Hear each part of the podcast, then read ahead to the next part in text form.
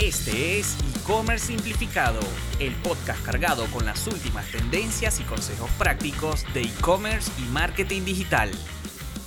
Saludos a todos, estamos aquí en un nuevo episodio de e-commerce simplificado y este es un episodio, sumamente especial y vital para los comercios en Panamá principalmente, pero también la verdad que aplica la información para toda la región, toda la gente que nos escucha, porque en muchos países este es un tema ya vigente y en otros probablemente esté por entrar y se pudiera decir, y ahora la invitada me, lo, probablemente me lo va a, reafirmar, que la base de esto viene ya de, de, otras regiones que están más avanzadas en el tema, así que la verdad es que no, no hay mucho que inventar, de, habrán adaptaciones en cada país, pero realmente todo gira eh, en torno a un, a un eh, macro de, de, lo que es la base de este, de este concepto. Em, tengo invitada especial, invitada ya amiga de la casa porque es de las pocas que han repetido episodio es Nicole Pérez, abogada panameña especializada en todo el tema de privacidad y protección de datos. Y Nicole, me corrige si, si lo dije bien o no.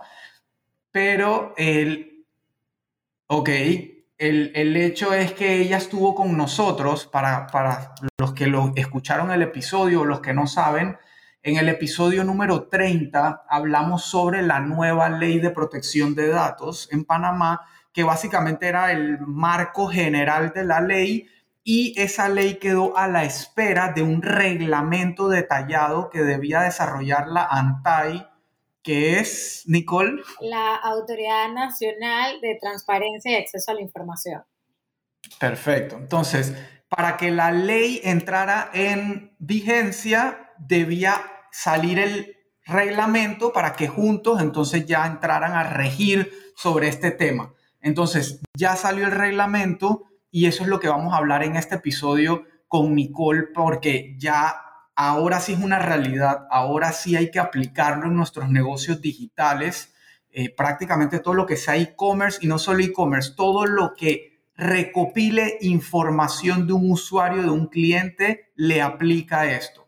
Tanto offline como online. Aquí obviamente nos vamos a enfocar mucho en online. Mis preguntas van a surgir más que nada de online, pero eh, pero aplica para todo. Entonces, la dinámica es muy sencilla. Nicole ya repasó la ley, la leyó, la recontraleyó. Es una nerd de las leyes de protección de datos especialmente, así como yo soy de la parte de marketing digital e-commerce. Entonces, lo que yo quiero es que ella nos explique y yo voy a hacer el papel, obviamente, de comerciante, que realmente lo soy por Midhouse y que esto me aplica directamente y también como asesor, consultor de otras empresas y otros negocios digitales en Simplify. Entonces, bueno, Nick, gracias por estar acá una vez más, bienvenida y arranquemos. No, gracias a ti, Elías, por invitarme y, tenerme presente siempre. Habemos reglamento y qué mejor que tener el honor de poder hablar al respecto contigo el día de hoy. Súper, súper. Mil gracias de verdad por acompañarnos y por aportar siempre tanto valor. Es que, por cierto, el episodio de Nicole, eh, el episodio 30, es el de los más escuchados en el podcast, en el ranking del top 5. Está ahí el episodio de la ley de protección de datos, así que definitivamente hay un interés importante por el tema. Así es. A ver, Elías, cuéntame. ¿Empezamos con una introducción o prefieres eh, ir directamente a las preguntas que tienes. Yo te diría que valdría la pena hacer un resumencito de qué es lo que estamos, o sea, qué es lo que vamos a detallar ahorita para que la gente se vuelva a poner en sintonía con el tema. Claro que sí. Bueno, los que no han escuchado el episodio anterior, en el episodio anterior, Elías y yo conversamos un poco de lo que fue la regulación, eh, la legislación en materia de protección de datos personales, que es la ley 81 del 2019. Anteriormente a eso, en Panamá no había una legislación específica que tratara los temas de protección de datos personales.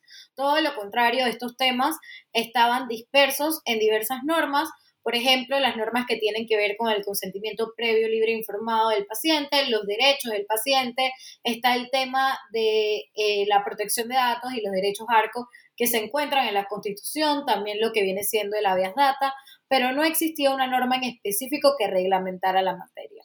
En el 2019 se, se reglamentó la materia, por así decirlo, a través de la ley 81 del 2019, en donde se establecen los principios, derechos y eh, requisitos mínimos para el tratamiento de datos personales en el territorio de la República de Panamá.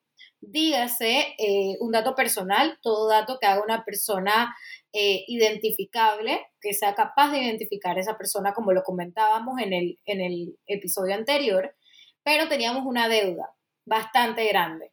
Eh, la ley 81 del 2019 no entró a regir sino hasta marzo del 2021, a pesar de que no contábamos con un reglamento.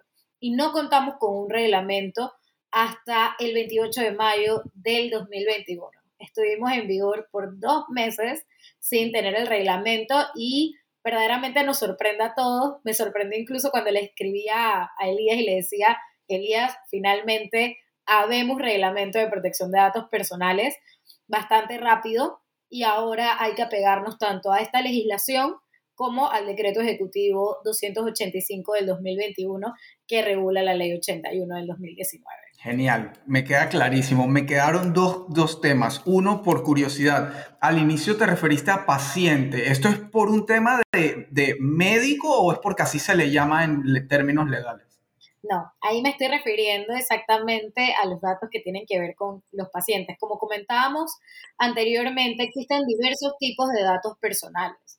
Eh, pueden haber datos de un carácter muy general y existen los bien llamados datos sensibles, entre los cuales se encuentran los datos relativos a la salud, los datos biométricos, los datos de origen racial, orientación sexual, afiliación política, entre otras, que son todo este tipo de datos que pudiesen su conocimiento llevar a que la persona pueda sufrir algún tipo de discriminación. Entonces, sí, en Panamá anteriormente, y era algo que se discutía mucho al inicio de la pandemia cuando decían, pero digan quiénes están contagiados, digan quiénes se han vacunado, entre otras cosas, eran situaciones que no se podían revelar precisamente porque son datos de carácter sensible y por tanto tienen un tratamiento superior, tienen mayor confidencialidad y no pueden ser divulgados a menos que el titular otorgue el consentimiento para tal fin. Entonces, pues bueno, sí, esa es una de las, de las diversas categorías de datos personales que existen. Clarísimo. Y la segunda duda que tenía es, porque en mi caso como comerciante, definitivamente yo debo decirlo abiertamente, no hice nada al respecto. Y como tú bien dices, la ley entró en vigor, pero no había un reglamento. Entonces había como un hoyo negro. O sea, ¿qué, qué pasó en ese periodo? O sea, ¿me podían hacer algo? ¿No? O sea...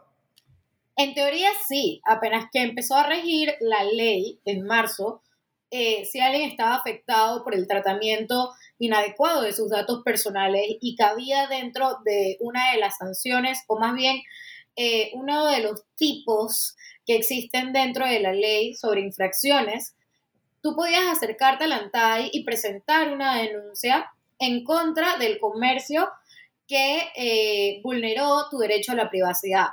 A mí me pasó en muchas ocasiones, la verdad, en donde me llamaban para ofrecerme productos, de todo tipo, bancarios, etcétera, eh, me llamaban de la concesionaria de mi carro, por ejemplo, para ofrecerme un millón de productos que no me interesaban en estos momentos.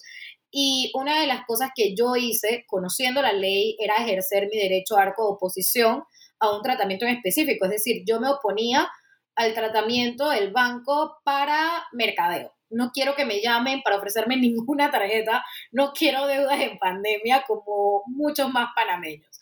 No quiero que me llame el concesionario para ofrecerme taller de pintura de mi carro porque no lo necesito ahorita y no tengo un choque.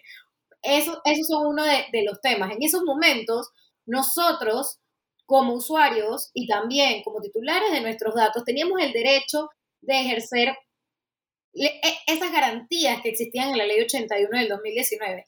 El tema era que los comerciantes no sabían cómo asegurar esas garantías y nosotros tampoco sabíamos cómo ejercerlas y mucho menos la autoridad sabía cómo tenía que ser el proceso de denuncia ante la misma autoridad y también el proceso sancionatorio a los diversos, a los diversos comercios que estuviesen infringiendo la ley. Entonces, como tú mencionabas, estaba en vigor, pero había una laguna. Nadie sabía qué era lo que tenía que hacer. Ahora ya podemos decir que tenemos luces. Obviamente es un camino de aprendizaje a medida que vayan pasando los meses, pero ya tenemos una hoja de ruta de qué es lo que tenemos que hacer en nuestros comercios. Buenísimo, ya me queda claro. Entonces, creo que podemos avanzar con esos, con esa guía. Claro que sí.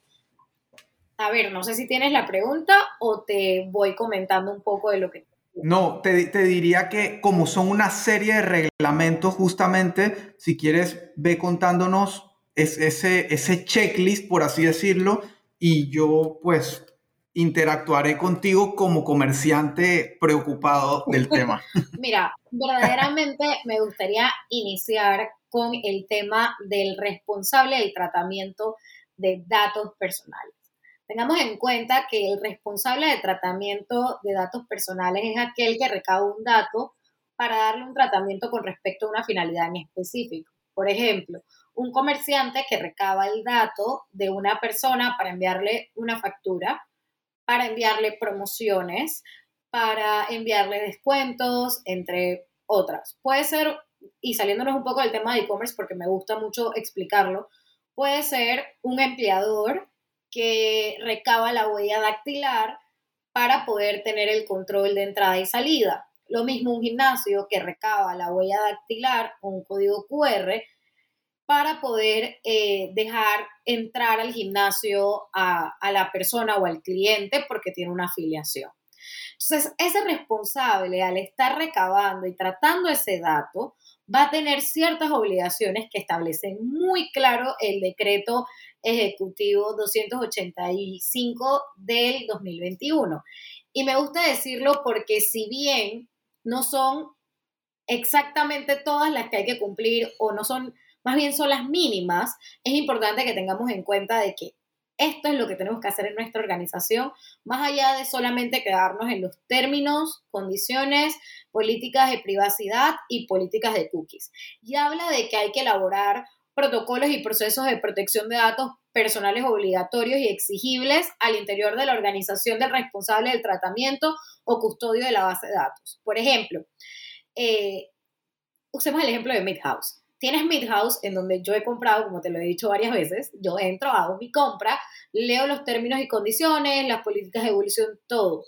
Pero, ¿qué pasa con el personal dentro de Midhouse? El personal dentro de Midhouse y los procesos internos que tengan como comercio se deben adaptar a esta ley para asegurar entonces lo que establecemos como el pilar de eh, la protección de datos personales, que van a ser los principios, el consentimiento y los derechos ARCO, lo cual vamos a comentar un poco más adelante. Y es esto que comentábamos en el episodio anterior de esa responsabilidad proactiva, que es el pilar o la vértebra, y me encanta decir este principio, a pesar de que no está taxativamente enunciado en la ley, pero la responsabilidad proactiva es ese cuidado o deber ser antes de que algo suceda yo preveo los posibles riesgos que tienen mis datos y el tratamiento de mis datos personales y yo establezco medidas para disminuir esos riesgos y en caso tal de que ellos pasen, mitigar el daño. Entonces, esto es lo que nos establece aquí eh, lo que viene siendo el decreto ejecutivo 85 del 2021. Habla sobre temas de gestión, manuales de procedimiento, mecanismos de autorregulación vinculante, eh, impacto de transferencia extrafronteriza de datos personales. O sea, habla muy claro y yo creo que lo que más da luces es qué tenemos que hacer dentro de nuestros comercios, dentro de nuestras oficinas, para que efectivamente estemos realizando un tratamiento lícito en concordancia con la ley 81 del 2019, sus garantías y sus principios. Ok, buenísimo, clarísimo, ¿no? No, no se me ocurre ni qué preguntarte porque está, de verdad, está muy claro, muy claro la explicación. Bueno, te pudiese hablar del pilar número uno, si te parece, y dividimos esto en los tres pilares que te comenté. Consentimiento, principios y derechos ARCO, que para mí es la clave dentro eh, de una buena política de protección de datos personales eh, dentro de una empresa y dentro de un comercio. Lo primero es el consentimiento. El consentimiento no es más que la persona te dé la autorización, eh, un consentimiento previo, libre e informado, como siempre lo decimos, tiene que ser esa cláusula que le permita entender al usuario, al titular de ese dato, qué datos vas a recolectar, por qué vas a recolectar esos datos, qué vas a hacer con esos datos, cuáles son sus derechos y debe estar elaborado de una manera, y lo reitera el decreto 85, de una manera clara y sencilla. Y lo más importante, y mira que me pasó recién, y lo quiero, lo, quiero hacer notar, es que el consentimiento debe ser trazable, número uno, o sea, yo debo poder probar que la persona me dio el consentimiento, debo poder asegurar esa trazabilidad, pero igual, asimismo, como establezco un proceso súper sencillo para obtener ese consentimiento previo, libre e informado, digamos, una, eh, un pop-up en mi página web aplicándolo al e-commerce, yo debo tener un procedimiento igual de sencillo para poder revocarlo. ¿Eso qué quiere decir? Yo como titular del dato, yo te puedo revocar el consentimiento en cualquier momento que yo considere pertinente. Y tú como comerciante me tienes que hacer fácil esa revocación del consentimiento. Me pasó recién y a mí me encanta usar ejemplos para que todo sea muy claro, en donde precisamente estaba ejerciendo mi derecho arco de oposición y me decían, no, es que para poder ejercerlo tiene que aproximarse a la sucursal. Yo les digo, pero si yo te di el consentimiento online, yo debería poder a través de esta llamada que estamos teniendo, de la manera más fácil desde mi casa en tiempos de pandemia, poder ejercer mi derecho a arco oposición. Y precisamente ahí mismo va también el tema del consentimiento. El consentimiento debe ser fácil de revocar. No podemos obligar a una persona a que le lleguen newsletters, promociones, a que le llegue un correo especial para ti, entre otras. Ese consentimiento debe poder ser revocado y lo mismo va a aplicar para el tema del gimnasio, el tema de la huella dactilar, entre otras. Y esto es algo más que debo mencionar. El titular del dato debe entender en todo momento cuál es la finalidad para la cual se están recabando sus datos personales. Y lo reitero, no puede ser que el día de hoy yo recabe un dato personal para, eh, digamos, fines de mercadeo solamente de mi empresa, digamos, Elías, y utilizar el ejemplo de Midhouse toda, todo este podcast, pero que yo le esté recabando para Midhouse y luego resulta que un restaurante al que yo no le di autorización me esté utilizando mi número de teléfono y mi correo electrónico para enviarme promociones, para decirme que tengo 25% de descuento gracias a Midhouse, porque yo no di el consentimiento con esa finalidad, yo di el consentimiento solamente para la finalidad de que Midhouse lo usara. Entonces, esa transferencia de datos no puede existir y si va a existir, tiene que estar previamente establecido en ese documento de consentimiento previo, libre e informado. Es decir, yo tengo que conocerlo al momento de dar mi consentimiento que eso va a suceder. Esa, esa es la popular, famosa, pésima práctica de comprar y vender bases de datos y compartir bases de datos. O sea, yo, esa es una de las cosas que yo más aborrezco, por decir una palabra así dramática, eh, porque de verdad pasa todos los días. Primero, me llegan correos de vendo base de datos de no sé cuántos miles de contactos con seguro social y todo, y como que me da algo. Segundo, cuando los clientes me dicen, no, es que yo tengo una base de datos, ah, ok, y esa base de datos, ¿cómo la recopilaste? No, yo la compré eh, de alguien que me la ofreció. Yo, bueno, conmigo no vas a mandar emails a esa base de datos. O sea, en, en mi caso es un no rotundo no, no lo hago, uno, por mi propia ética profesional, porque sé lo molesto que es y yo le digo a los clientes, hey, ponte en el lugar de esa persona que tú compraste ahí. ¿A ti te molesta que te lleguen cosas que tú no te inscribiste? Sí, no, me molesta full. Ah, bueno, entonces, ¿por qué lo vas a hacer? ¿Por qué se lo vas a hacer a otro? Y, y por otro lado, también para proteger la reputación digital del cliente, porque la realidad es que Google y todas las plataformas serias digitales penalizan fuertemente esto. Cuando tú haces envíos masivos a bases de datos que no te dieron voluntariamente su información, lo que empieza a suceder es que se te dispara el rebote, se te dispara la gente que se desuscribe, etcétera, etcétera. Toda esa data, estas plataformas la leen claramente y te empiezan a penalizar. Tu dominio, digamos, meethouse.com cae en una lista negra. Salir de esas listas es como salir de las listas negras bancarias, financieras, etcétera, etcétera. Es un lío completo y prácticamente dañas la reputación de tu marca y tu negocio para siempre por simplemente haber querido hacer eso. No hay nada como ganarse la confianza y la relación de un cliente con claridad, transparencia, que voluntariamente a esa persona le nazca darte su información. Y ese es tema para otro episodio seguramente y lo hemos tocado en, el podcast en el tema del own marketing, que es el, el marketing propio que es cuando uno efectivamente recopila una base de datos voluntariamente de usuarios que quieren saber de tu marca. Si un usuario no quiere saber de tu marca, como bien lo dijiste, no lo puedes forzar, no tiene sentido, es como una relación tóxica. Tienes que evitar las relaciones tóxicas. No, no, no es lo que requieres, no lo necesitas.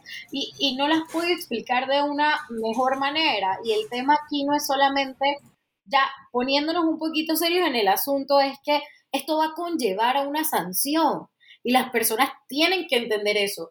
Yo de verdad, y a mí me ha pasado que, que me han llegado bases, o sea, me, han, me doy cuenta que estoy en bases de datos en donde nunca me inscribí y donde no me interesa estar inscrita y donde es molesto que me envíen todos los días 600 mensajes. O es molesto, por ejemplo, que tú le estés pidiendo el número de teléfono a una persona eh, simplemente para llamarlo y recordarle ciertas cosas o, o algo por el estilo y empieces a enviarles promociones por SMS o por correo electrónico. Entonces, hay que delimitar muy bien porque no es solamente lo molesto, es que tú le tienes que informar al titular de ese dato personal qué tratamiento tú le vas a dar y donde tú des un tratamiento distinto e incompatible con el tratamiento con la finalidad para la cual fue recolectado, estás infringiendo las disposiciones de la Ley 81 y del Decreto Ejecutivo 285. Entonces, aquí y llega un momento que yo creo que es bastante cambiante y es un choque emocional bien grande para cómo se han venido haciendo las cosas en Panamá, porque nuevamente es como que privacidad, ¿Con qué se come eso? ¿Eso qué es? Y no entienden de que verdaderamente detrás de esto estamos hablando de derechos, garantías y libertades que tenemos todos como individuo. Entonces, hay que tener mayor cuidado. Otro ejemplo, imagínate que te graben en el gimnasio, y, esto lo veía una vez en una clase, que te graben en el gimnasio con fines de seguridad, que hay cámaras por todos lados y luego agarren ese momento donde estabas despeinado, vuelto una chancleta, y lo agarren para promoción del gimnasio en sus redes sociales. Lo ve todo el mundo, incluso esa persona que no querías que lo viera, el daño que eso te causa a ti. Tu imagen también es un dato personal y tú tienes todo el derecho de limitar en qué va a ser usado y en qué no. Y si en un gimnasio lo estás haciendo por fines de seguridad, que es lo más normal, tienes que limitarte a ese fin. Entonces aquí también entra una labor de capacitación que inclusive el decreto establece dentro de las obligaciones del responsable para poder tener una gradualidad también de lo que va a ser la imposición de la pena, lo que va a ser la capacitación de su personal en materia de protección de datos personales y los protocolos existentes dentro de la empresa para asegurar el ejercicio correcto del tratamiento de los derechos eh, de los datos personales. Entonces, aquí estamos hablando de que esto es un todo, Elías. O sea, no es solamente hacer ese documento que hablábamos con María Laura anteriormente, que todo el mundo pide un modelo o lo quiere bajar de internet, aunque no sea lo aconsejable, sino que trata de un tema también de organización interna, que son estas medidas técnicas y organizativas que reitera el decreto 85 desde que uno empieza hasta que uno termina y que como comentábamos este tema también del privacy by design y by default, a su vez de eh, lo que va a ser la responsabilidad proactiva, son principios que tenemos que tener en cuenta para tener a nuestra empresa en la adecuación de vida de lo que es la protección de datos personales. Totalmente, o sea, resumen, ahora no solamente se ve perjudicada tu marca con estos temas, sino que vas a sufrir un daño legal y una, una penalidad incluso monetaria. No, no sé si sabes cuáles son las multas penas de esto. Claro que sí, y te las digo inmediatamente porque dependen del el tipo eh, de acción que hayas llevado a cabo. Si no me equivoco, y estoy verificando para decirte no, no, no equivocarme, van de mil hasta diez mil balboas, de mil a diez mil y se clasifican en leves, graves y muy graves. Y aquí hay algo importante, las sanciones leves y, grave, y graves según lo establece el artículo 280, el decreto 285 del 2021, tienen causales para determinar la gradualidad de la sanción. Hay causales que obviamente van a hacer que la sanción sea mayor y hay causales que van a hacer que la sanción sea menor. ¿Y cuáles son esas causales que van a hacer que sea menor. Hacer un estudio o una evaluación del impacto de riesgo de eh, las medidas que hayas tomado dentro de tu organización y también de los datos que estás tratando, que tengas los protocolos y procedimientos adecuados para poder ajustar eh, y dar un correcto tratamiento a los datos que estás captando y estás tratando, que tengas un oficial de datos personales, que esto es algo bastante novedoso que añade el decreto porque no estaba en la ley, a pesar de que no es obligatorio, que tengas un protocolo correcto y efectivo de ejercicio de los derechos ARCO, entre otros. O sea, cuando estamos viendo es, ok, hago las cosas bien, porque como comentábamos en protección de datos personales, uno lo único que puede hacer es mitigar el riesgo, reducirlo a lo más bajo posible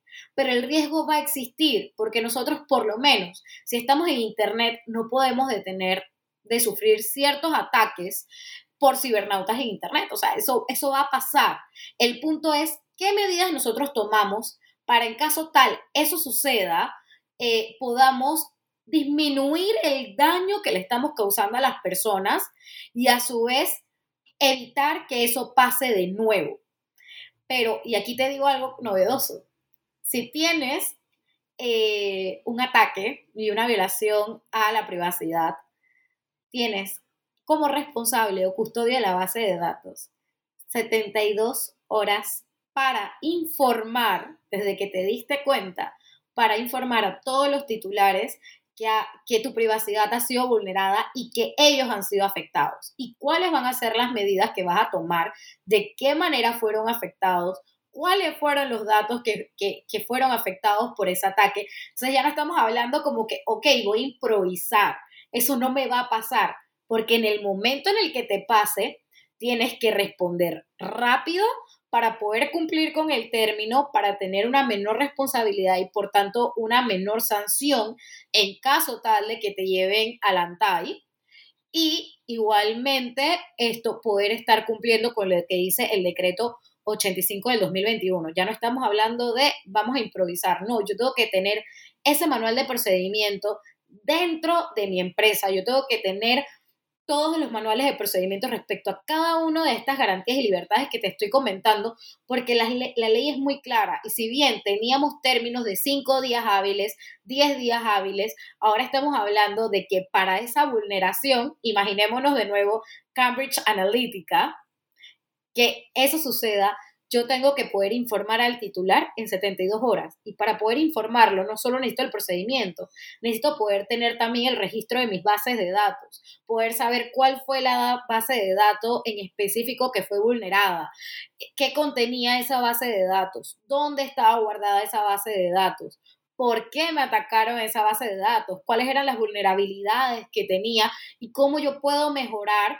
esas vulnerabilidades para tener mayor seguridad dentro de mi empresa. O sea, estamos hablando de cosas bastante técnicas en donde, y me encanta decirlo, porque no es lo más común, el derecho y la tecnología se unen de una manera prácticamente perfecta para poder crear de que todos hoy en día podamos tener ese derecho tan importante como el derecho a la privacidad. Total. Nick, quiero aterrizar esto lo más posible para que quien nos está escuchando lo pueda comparar a algo que más o menos conoce.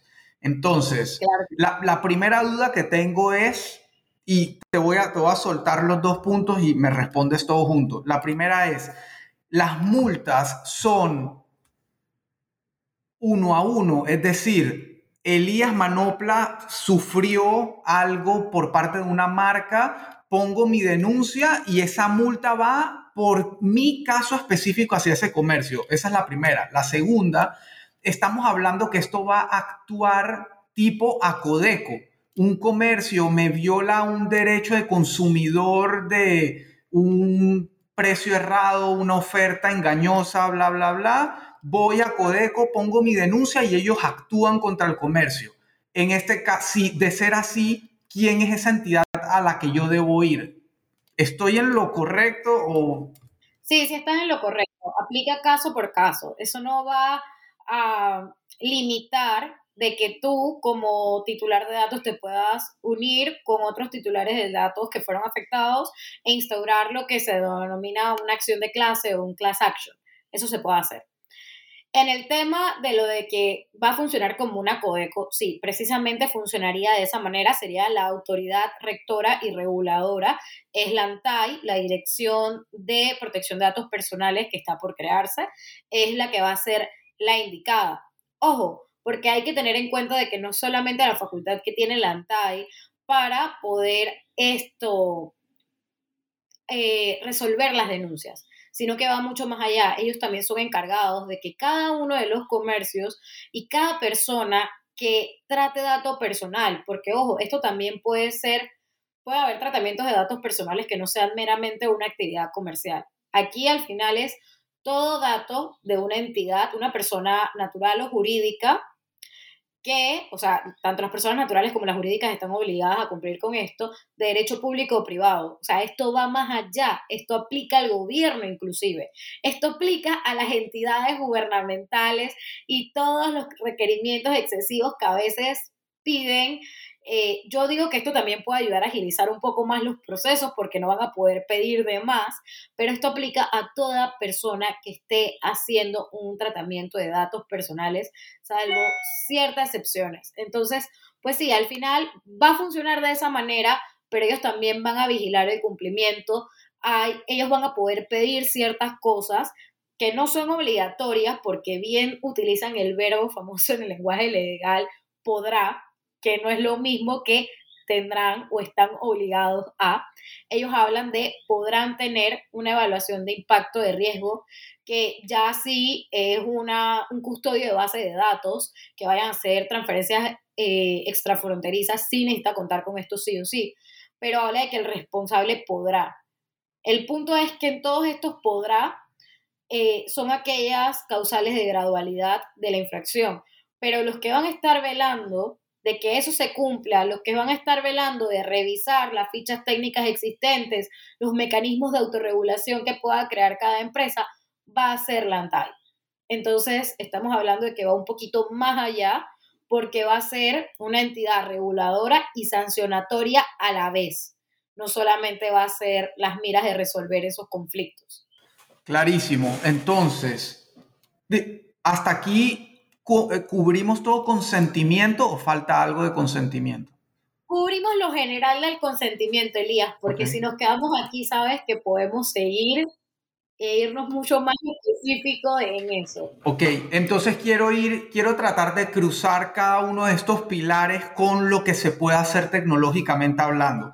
Primero, me, o sea, creo que no queda ninguna duda de la importancia que tiene a partir de ahora, y siempre la ha tenido, tener una, o sea, estar montado o tener tu negocio digital montado sobre una plataforma sumamente segura, estable, eh, que, le dé seguridad no solamente al usuario, sino a ti como, como empresario también. Y la realidad es que hay múltiples plataformas. Eh, digo, para nadie es un secreto que yo soy Shopify lover. Y digo, la razón no es porque me gusta la marca, es porque me funciona la plataforma a mí, a mis clientes, a Midhouse, a todo el mundo.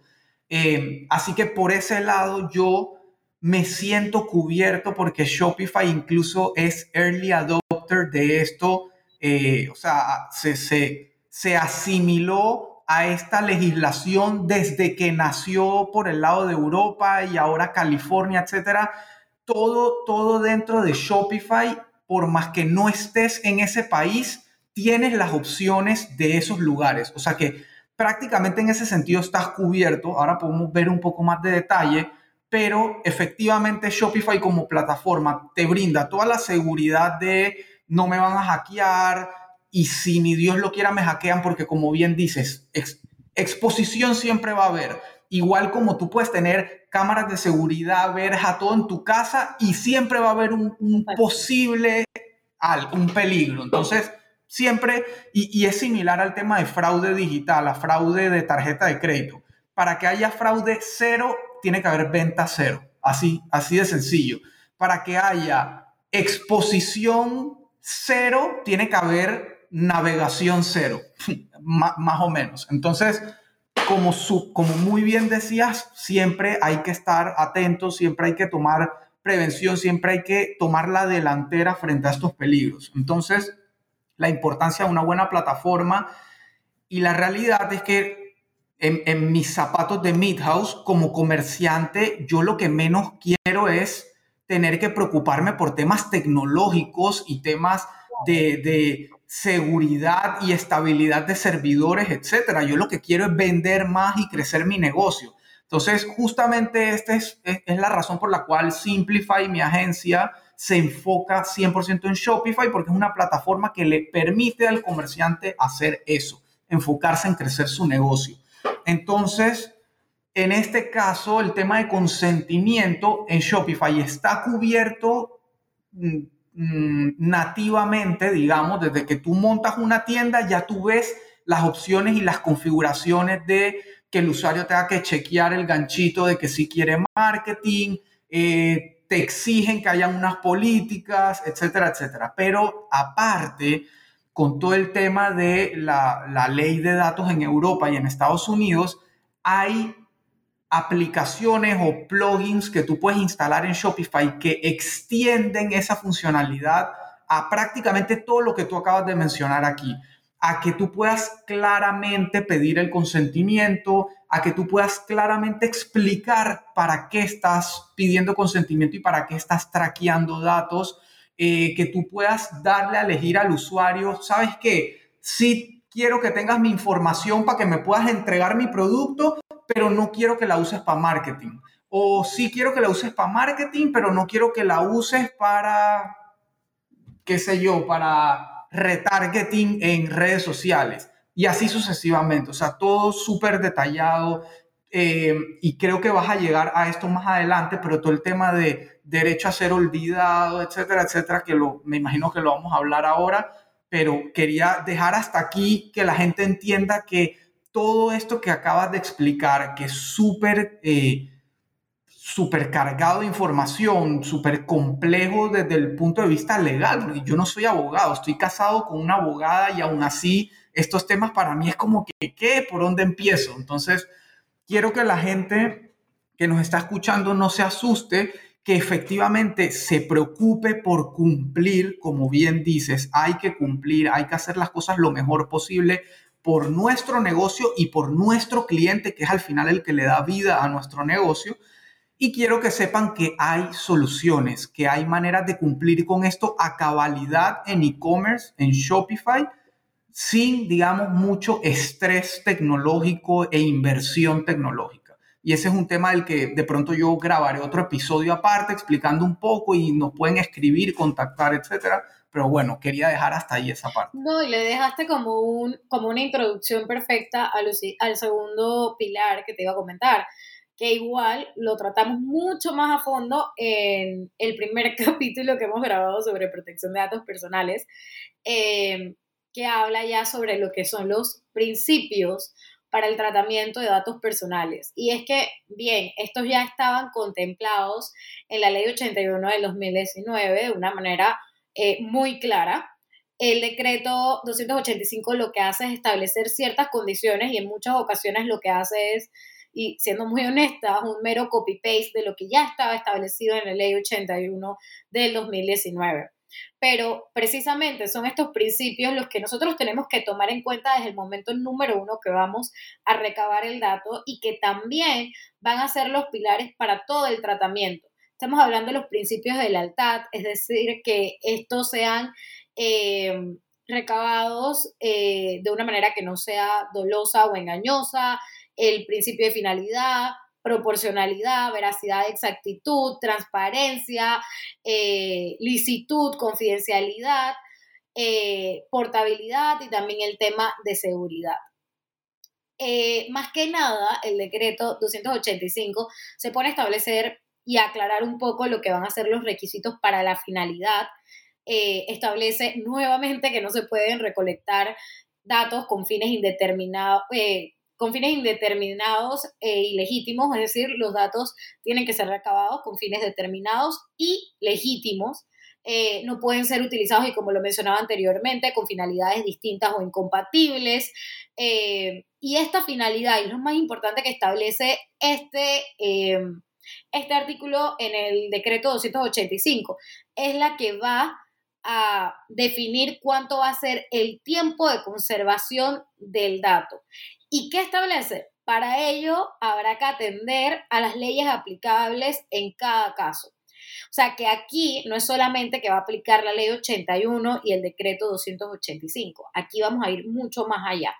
Por ejemplo, si yo estoy tratando datos con fines comerciales, digamos, apertura de, una, de un aviso de operación, me tengo que ir a lo que dice la ley 5 del 2007. Si me voy al tema de facturación, solamente puedo pedir los datos que establecen las normativas tributarias en materia de facturación. Si voy a inscribir a un niño en la escuela, ya estoy yéndome mucho más allá que no tenga que ver con e-commerce, pero voy a inscribir a un niño en la escuela, solamente puedo pedir la información que el Meduca me dice que puedo solicitar para inscribir a un niño en la escuela. ¿Cuál es la problemática que tenemos aquí? Muchas de nuestras normas no te indican expresamente qué datos tienes que solicitar. Entonces aquí también hay una adaptación de estas autoridades que van a ser consideradas como reguladoras, que van a tener un tiempo específico para poder, y que siento que va a ser una locura porque habla de nueve meses, para poder adaptar estas normas e incluir cuáles son los datos mínimos que una persona puede recabar, un responsable puede recabar para tratar datos personales. Eh, pero sí, habrá entonces que remitirse a la ley en específico en cada caso, habrá que analizar qué es lo que se va a realizar para poder entonces determinar qué datos yo puedo recabar. Y esto hablando de todo tipo de datos. Ojo, también hay que tener muy en cuenta nuevamente de que ese titular va a tener que estar informado de la base legitimadora, que no solamente va a ser las condiciones, que son como 12 condiciones que están en el artículo 33 de la ley 81 del 2019, sino que también va a ser esas leyes que justifican cuáles son los datos mínimos para que pueden ser recabados. Entonces, estamos hablando de un tema que, como ves, Elías, va mucho más allá que vamos a tener que ser mucho más, mucho más detallistas a las horas de hacer formularios de contacto, a la hora de hacer eh, los temas de facturación online, a la hora de poder crear perfiles del usuario, por ejemplo, si es un sitio web que permite esa funcionalidad, habrá que hacerlo de la manera en donde podamos determinar qué es lo mínimo necesario y qué justifica ese mínimo necesario para poder entonces estar en compliance con lo que va a ser esta norma. Y aquí y mucho más allá también, mientras que estamos tratando el dato, hoy en día yo, y nuevamente lo, te lo dije antes y voy a utilizar ese ejemplo, mi edad es 25 años, ¿ok? Pero dentro de 5 años no va a ser 25 años, va a ser 30. Puede ser que la plataforma que estén utilizando para como CRM en algún lugar no haga la actualización de manera inmediata. O puede ser que yo me case y me cambie el apellido a mi apellido de casada. Entonces, en ese caso en específico, los que tienen la obligación de mantener esos datos veraces, exactos y actualizados es el responsable del tratamiento, no soy yo.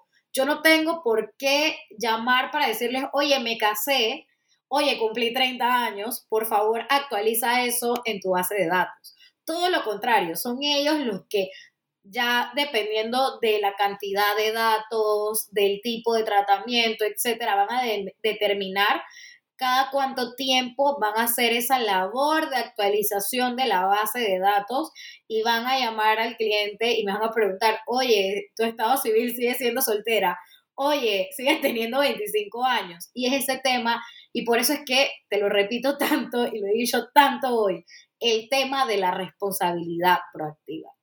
El responsable tiene que actuar antes de que yo como titular le vaya a informar. Te, digo que con lo que yo me quedo hasta ahora de lo que has dicho es prácticamente no pidas lo que no necesitas o no pidas lo que no vas a saber manejar más adelante.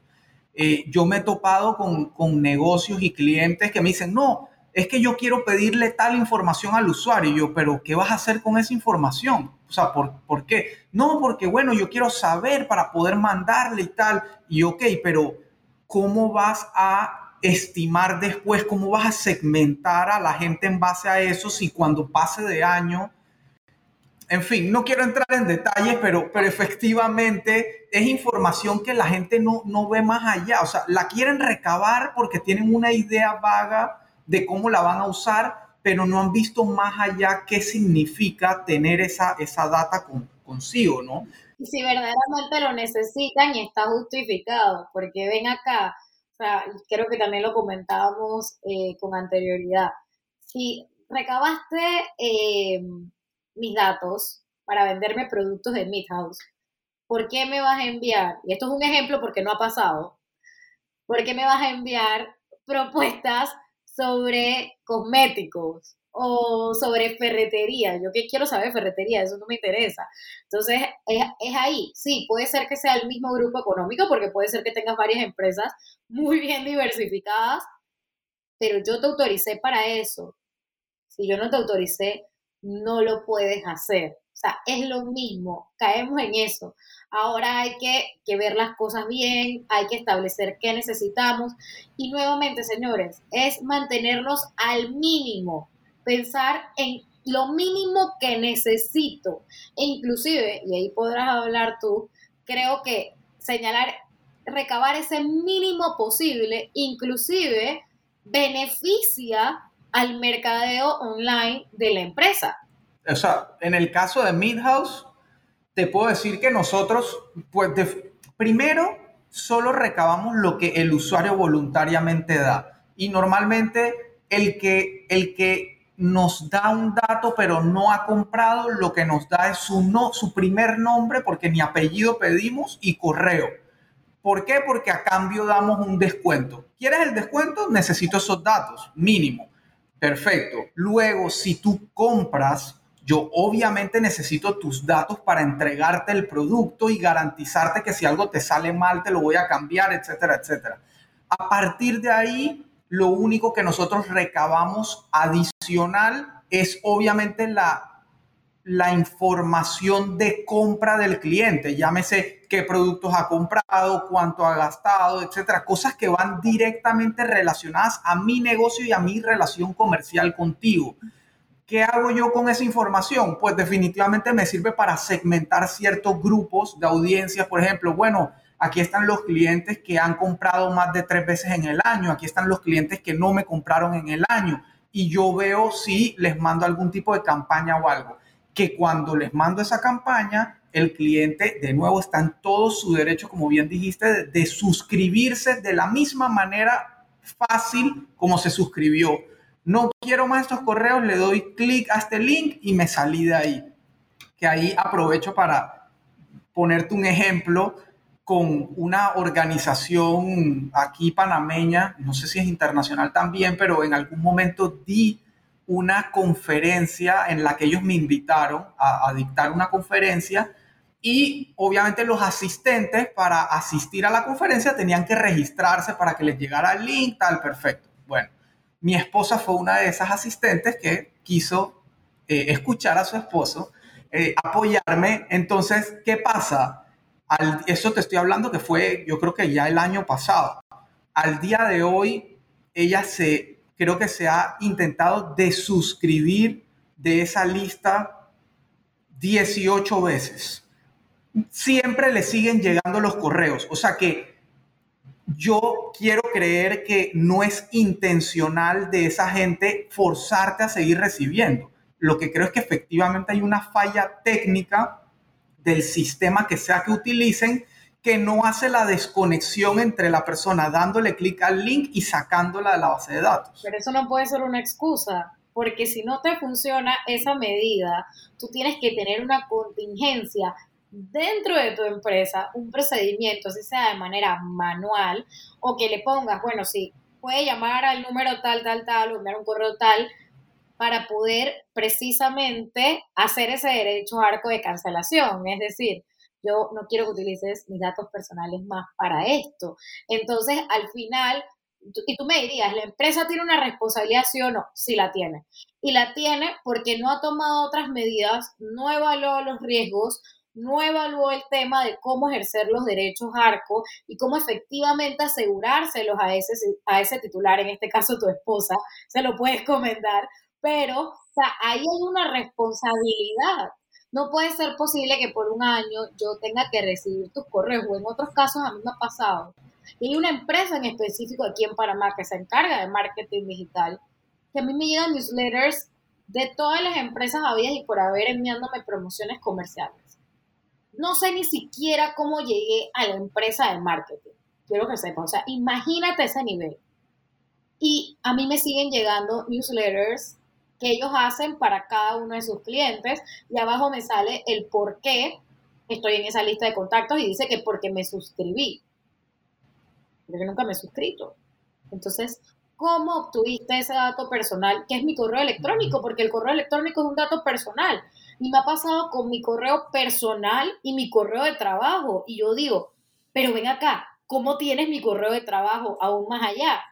Entonces, aquí estamos hablando de que las personas que se dedican a eso empiezan a tomar en consideración de que eso en Panamá ya no es un negocio y que en vez de ser un negocio va a ser un dolor de cabeza. Y si quieren hacer marketing digital, hagan marketing digital como se debe. Hagan que la gente se suscriba a esas listas de newsletter, que sé que es dificilísimo, pero tienes que crear contenido que lleve a las personas a suscribirse, que les llame la atención. No puedes simplemente ven acá, voy a meter a todo el mundo, eh, amigo fulanito, véndame eh, tu listado de gente que tienes en el correo, pásamelo, yo te paso esta base de datos. Eso ya no se puede hacer. Y si lo hacen, hay que atenerse a las consecuencias de multas de mil a diez mil y Dios los libre que sean recurrentes y no es solamente eso. Y eso no lo dije con anterioridad. La multa es simplemente un pedacito del pastel. Pero resulta ser que cualquier titular que se sienta afectado va a poder instaurar todas las acciones legales que considere pertinentes para resarcir el daño. ¿Eso qué quiere decir?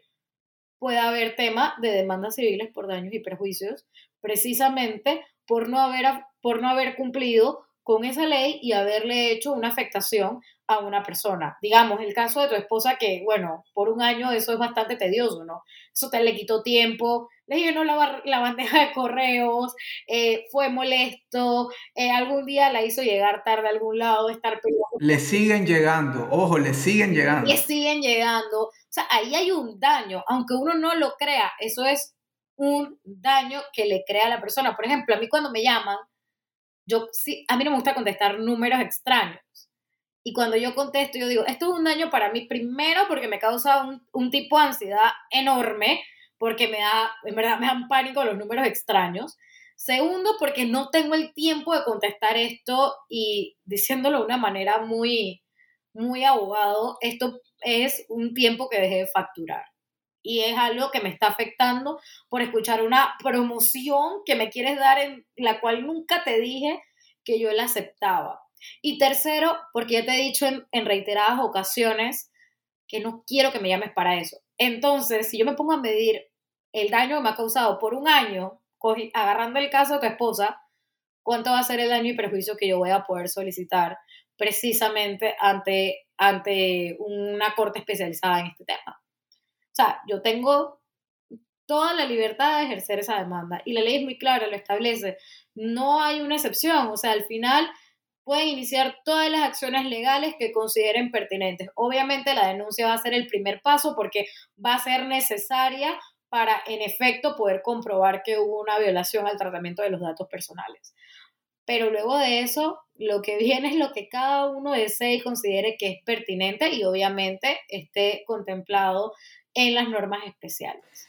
Clarísimo. Yo tengo una pregunta que creo que probablemente mucha gente que esté escuchando el episodio la, la, debe tener porque es algo que por naturaleza uno siempre quiere preguntar y es cuál es el mejor y peor escenario si no hago nada, porque hay que ser realistas, va a haber una mayoría de comercios o mini comercios que probablemente ni se enteren y no hagan nada. Entonces, mejor escenario puede que hagan las cosas relativamente bien y nunca nadie los denuncie y ni se enteren que pasó o no pasó.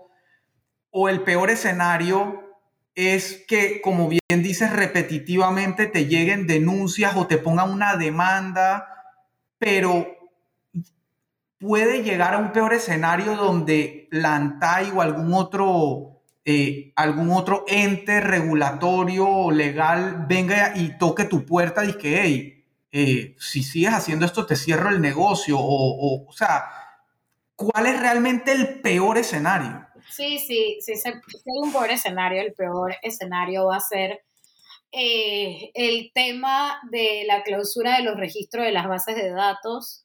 Eh, puede haber una suspensión e inhabilitación de lo que va a ser la actividad de almacenamiento y o tratamiento de datos personales de una manera temporal o permanente.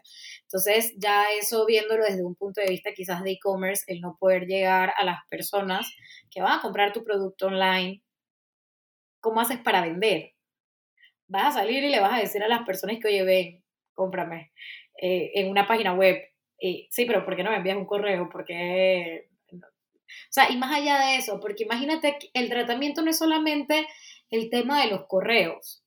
El tratamiento también está en que captes la información con motivos de factura. Necesitas el nombre, la cédula, etc. O sea, ¿cuál es el peor escenario? Verdaderamente, yo creo que si llegas a ese punto, casi que no vas a poder ejercer el e-commerce, te vas a ver muy limitado. O sea, casi que no vas a poder hacer nada. El tema de, y eso ya sería en, los casos muy graves, que está entonces la reincidencia para poder llegar a esos casos muy graves, además de otras connotaciones. Pero también no creo que ningún negocio esté dispuesto a que cinco titulares a la vez pongan una denuncia y justamente la ANTAI considere que cada uno de esos titulares, la multa es de 10 mil dólares por cada titular. Estamos hablando de cuánto. Y además de eso, si esos cinco titulares deciden eh, demandar el daño moral o patrimonial que se les haya causado, digamos que el tribunal considera que son 50 mil más, pues por irnos en un número bajo, son 100 mil dólares. Eso eso, eso cómo afecta a un microempresario. Lo tumba, prácticamente no, se va a la quiebra. Y, y yéndonos mucho más allá, porque también hay que tener en consideración algo. Las incidencias de los riesgos, las incidencias, el daño patrimonial, el daño moral, el tema de lo que va a ser la multa, también va a depender de la cantidad de datos personales que trata una organización y del tamaño de la organización. Una cosa es una microempresa, pero hablemos ya de una empresa multinacional o una empresa panameña que tenga mm, años en el mercado, que tenga diversas sucursales en Panamá, una empresa enorme, no le vamos a poner la misma multa que a un microempresario. El daño no va a ser el mismo que el que causó un microempresario, porque obviamente al ser una empresa más grande tiene mayor exposición y va a hacer un daño mucho mayor. Ya quizás no hablemos de cinco personas, hablemos de 100, 200 personas mínimo. ¿Eso cómo los afecta? O sea, estamos hablando de costos económicos que no le hacen bien a ningún negocio, ni antes de pandemia, ni en pandemia, ni después de pandemia. Entonces, y, y como dicen, no, mejor es prevenir que lamentar. Y yo creo que esa es la clave en este tema de protección de datos personales. Prevenir que estas cosas no pasen. Prevenir de que si pasa, porque va a pasar lamentablemente, el daño sea el mínimo. Y soy reiterativa, pero en la prevención está la clave, en poder demostrarle a la autoridad reguladora, es decir, al ANTAI, que yo tome todas las medidas para asegurar todos los principios, todas las garantías que están en la ley, que además de eso eh, me certifiqué a través de normas de seguridad internacional, ejemplo, el tema de las normativas ISO en ciberseguridad, un ejemplo de que tras de eso me dediqué a hacer un plan de director de seguridad de mi empresa, o sea, evalué mis riesgos, eh, eh, vi mis vulnerabilidades, evalué la constancia, evalué cuáles son las medidas que voy a tomar si eso pasa. Además de eso, tengo mi registro de bases de datos, mis fichas técnicas, tengo los procedimientos para ejercer los derechos ARCO, cumplo con los términos en específico. Entonces me va a decir, ok, lo que pasa es que tú fuiste un responsable, un custodio bastante responsable y tomaste todas las medidas. Simplemente sucedió porque era algo que no podías evadir porque es un riesgo común y usual. Entonces, ¿sabes qué? Por esto solamente te voy a multar con tanto y te toca la multa mínima. O te toca simplemente, digamos, por ejemplo, y no sé cómo va a ser porque al no haber casos no podemos hablar al respecto, pero digamos que el ANTAI considere que solamente hagas el resarcimiento del daño a los titulares, quizás no una multa. Entonces, esa gradualidad va a depender de las medidas que nosotros tomemos internamente. Por ejemplo, y es el tema que no hemos hablado y, sería el último pilar, el tema de los derechos ARCO. El tema del derecho al acceso, rectificación, cancelación, oposición. Y aquí en Panamá añadimos el de portabilidad. El ejercicio de los derechos ARCO habla claramente, tenemos un término en específico de 10 días hábiles para uno y creo que el otro es de 5 días hábiles si no me equivoco. Habla también de que el ejercicio de los derechos ARCO debe realizarse de una forma sencilla, de que deben tener un protocolo establecido para tal fin. Por ejemplo, un protocolo, tener personal en específico que sea el que se encargue de resolver esas dudas, de manera de que llegue a ese personal en específico y se resuelvan de una manera rápida. No poner el contacto genérico de la empresa, info, arroba, no sé, lo que siga. ese, ese, correo no va a ser efectivo porque probablemente no vayas a contestar en el término adecuado. Tienen que ser gratuitos. No le podemos cobrar a las personas por ejercer sus derechos arco. No podemos limitar en un contrato un derecho arco. No se puede. Y si se hace, va a ser considerado como nula esa limitación. Entonces, estamos hablando de que mejor vamos con calma, buena letra, hacemos caso a lo que dice la ley y nos vamos con ello para poder asegurar entonces de que como comerciantes no nos veamos afectados. Sí, son temas de adaptación, son temas que llevan costos y estamos claros de eso, Elías, pero es mejor hacer la inversión inicial a tener que cerrar por aquella inversión y aquella actividad preventiva que no realizamos en un inicio. Y yo creo que, eso aplica para todo en la vida y ahora lo vamos a tener que aplicar también en este tema de protección de datos personales. Totalmente de acuerdo, creo que es un tema de uno voluntariamente eh, no arriesgarse, sino ir a buscar soluciones, ir a documentarse, a eh, entender qué puede hacer Em, y esto me lleva a una pregunta, o mejor dicho, a que tratemos como de desmenuzar lo que las personas pudieran empezar a hacer desde ya.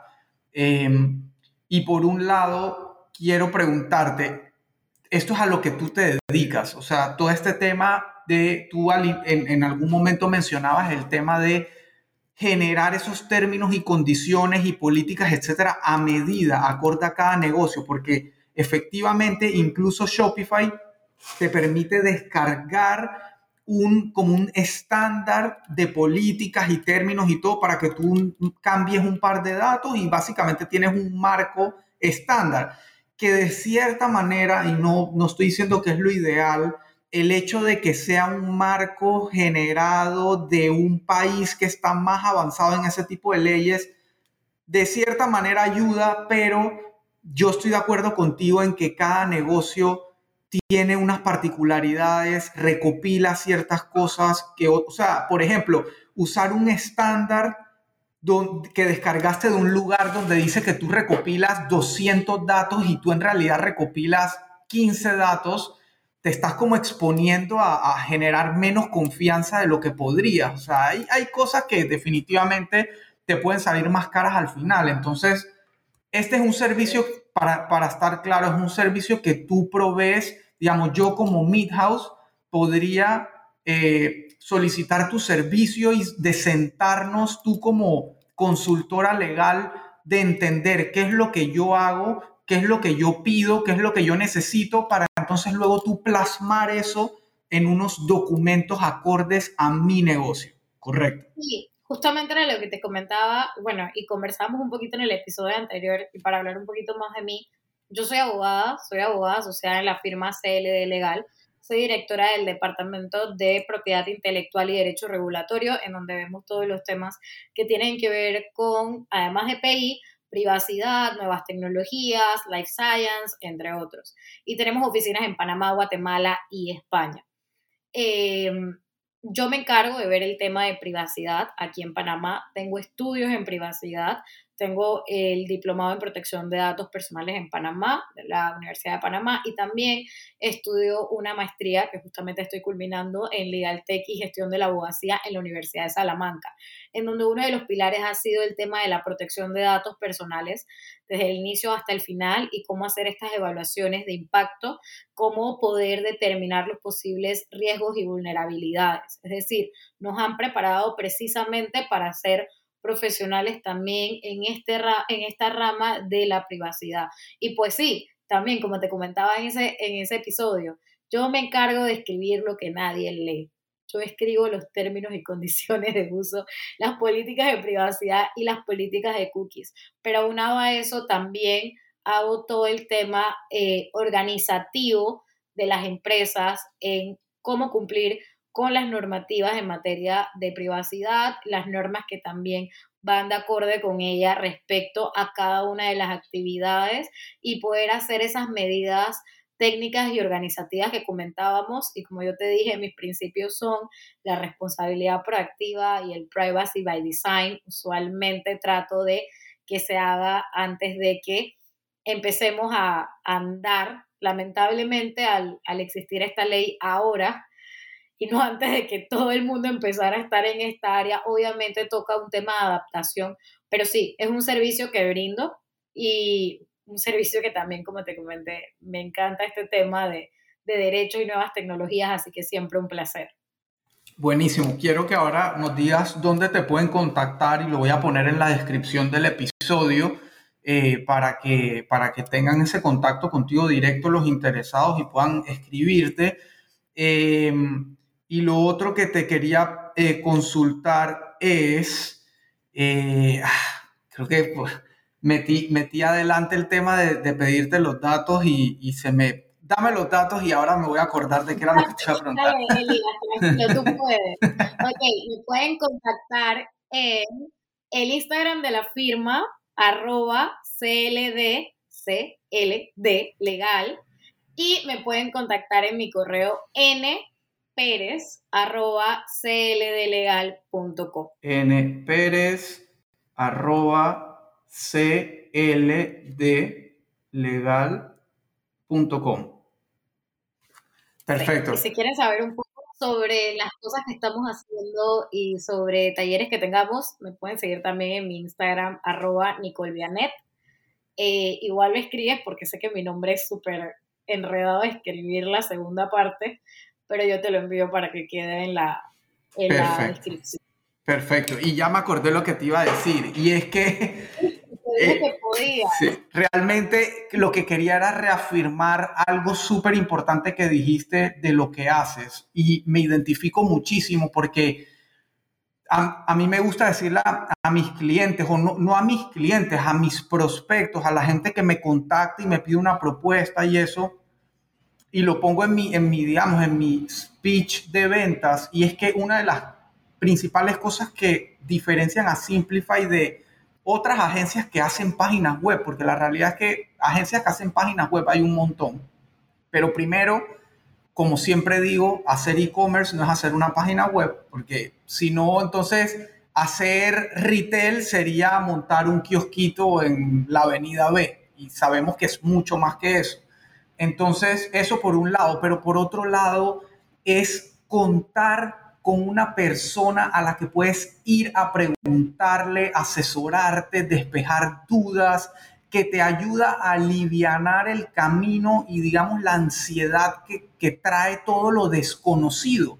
Porque la realidad es que tú y yo estamos aquí con una experiencia que adquirimos estudiando, practicando, etcétera, cosas que el resto de gente no hace para proveer un servicio y proveer una ayuda y una asistencia a nuestros clientes. Esa es nuestra razón de ser y estoy seguro que tú lo compartes conmigo. Sí, tenemos que comer, eh, esto cuesta, eh, esto haber llegado hasta aquí nos costó, entonces por eso cobramos algo. Eso, eso, eso no, no, no tiene que ser ni un tabú, eso está implícito, es obvio. Todos trabajamos por algo a cambio pero la realidad es que al final del día somos gente apasionada por lo que hacemos y nos satisface brindarle todo el conocimiento y la ayuda posible a nuestros clientes. Y ese es mi día a día. Yo termino muchas veces dando de más por el simple hecho de que me satisface brindarle eso a mi cliente, brindarle esa milla extra, brindarle y acortarle y aliviarle el camino de lo que ya yo viví y ya yo pasé. Si yo no hiciera eso, yo sería uno más del montón. Y eso es justamente lo que no quiero ser y estoy seguro que es el mismo caso para ti. Así mismo es, así mismo es, Elías. Yo creo que al final es, eso que tú mencionas, es tener esa pasión por lo que, por lo que uno le permite vivir. O sea, que trabajar sea una actividad meramente placentera. Obviamente, todos nos cansamos, todos tenemos nuestros momentos, pero si a uno le gusta lo que hace, uno lo vive de esa manera como tú lo mencionas. Y ese es el punto de cuando uno se convierte también en un consultor para, porque también vemos al abogado y manera de ejemplo, persona que instaura demandas y más nada. No, el abogado también ayuda en todo el tema de cumplimiento corporativo, en todo el tema de permisología, el tema de que uno esté al día con la ley para evitar precisamente esas demandas o las multas.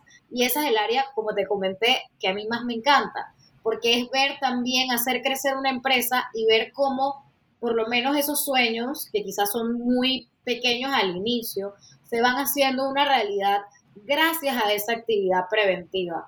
Yo creo que lo que más me duele a mí es que un cliente me diga, oye, me cayó una multa, y yo como que no puede ser, pero ¿por qué no hiciste caso en esto? O sea, eso es algo que a uno, a uno le duele precisamente por esa labor preventiva, y espero que no sea la consonancia en este tema de protección de datos personales, ahora que ya tenemos reglamento, que la ley está en vigor, que el reglamento está vigente a partir de su promulgación, quiere decir que en estos momentos ya estamos obligados a cumplir con los temas de protección de datos personales tal y cual como están tanto en ley y en reglamento. Entonces, espero que no sea, espero que la autoridad también sea un poquito, ¿sabes?, compasiva y espero un tiempo a que las empresas se vayan adaptando antes de empezar a sancionar. Tengamos mucho cuidado, estamos en un momento en donde lo que quieren es multas, en donde lo que se quiere recabar es tributos e impuestos, entonces es mejor ser preventivos e ir adaptando. Totalmente, totalmente de acuerdo y creo que es cuestión de arrancar y asesorarse de una, por eso voy a dejar de nuevo en la descripción los datos de Nicole para, para los interesados que quieran empezar a ver esto desde la parte legal y documentación y, y políticas, etcétera. Y por otro lado, bueno, ya saben dónde contactarnos en Simplify, en nuestra página web, email, etcétera. También lo voy a colocar ahí para la parte técnica de implementación de todo esto, porque como les decía, eh, existen soluciones eh, amigables y de bajo costo de implementar, eh, pero que te alivian de todo esto que acabamos de hablar y que cubre todo, prácticamente todo lo que, lo que Nicole mencionó hasta ahora, la trazabilidad, que sea revocable, derecho a saber qué recabaron de ti, a suscribirte o suscribirte de una cosa u otra, de las cookies, eh, consentimiento, etcétera, etcétera, etcétera. Todo está, todo está ahí eh, disponible para ser cubierto. Así que, Nicole, no sé si tú tienes algo más que agregar, creo que has agregado valor de más como siempre. Eh, dime tú, o si te quieres despedir de la audiencia. No, darte las gracias, incitarlos nuevamente a que lean de estos temas, se vayan adaptando y tomen en consideración lo importante que son. Y nada, la orden siempre, tanto para el podcast como para todos los que tengan alguna pregunta. Ha sido un placer. Gracias, Elías, por, por darnos este espacio y siempre que podamos compartir conocimiento, aquí estaremos para compartir conocimiento contigo. Buenísimo, muchísimas gracias, Nicole. Y sabes que te voy a hacer una invitación abierta. Tengo un espacio en un blog de TVN Noticias donde hablo de temas digitales para las empresas. Eh, se llama Tu empresa en digital y me encantaría hacer un blog contigo para TVN explicando este tema lo más claro posible. Eh, y bueno, te dejo la invitación aquí sin compromiso. Yo te la acepto. Hablamos después de esto para que nos coordinemos, pero como te dije, con todo gusto. A mí me encanta compartir conocimiento y yo siento que esa es la única forma en la que vamos a hacer de que una economía local verdaderamente crezca porque ya existe. La idea es que crezca y que siga siendo la constante en nuestra, en nuestra industria por los años que vienen y vendrán. Amén. Estoy totalmente de acuerdo. Así que, Nick, muchísimas gracias una vez más por tu valioso aporte y por tu tiempo como siempre. Eh, y bueno, ya sabes que esta es tu casa y cualquier tema de legal con digital y tecnología, voy a estar contactándote para que nos ayudes acá a, la audiencia y a mí a entender todos estos temas desde la parte legal. Así que mil gracias y nos vemos en una próxima ocasión. Gracias a ti, nos vemos. Esperamos que hayas disfrutado del episodio de hoy y puedas ponerlo en práctica en tu negocio. Recuerda que si buscas ayuda con tu negocio o proyecto digital, puedes agendar una llamada de consultoría totalmente gratuita con Elías, ingresando en www.simplify.agency.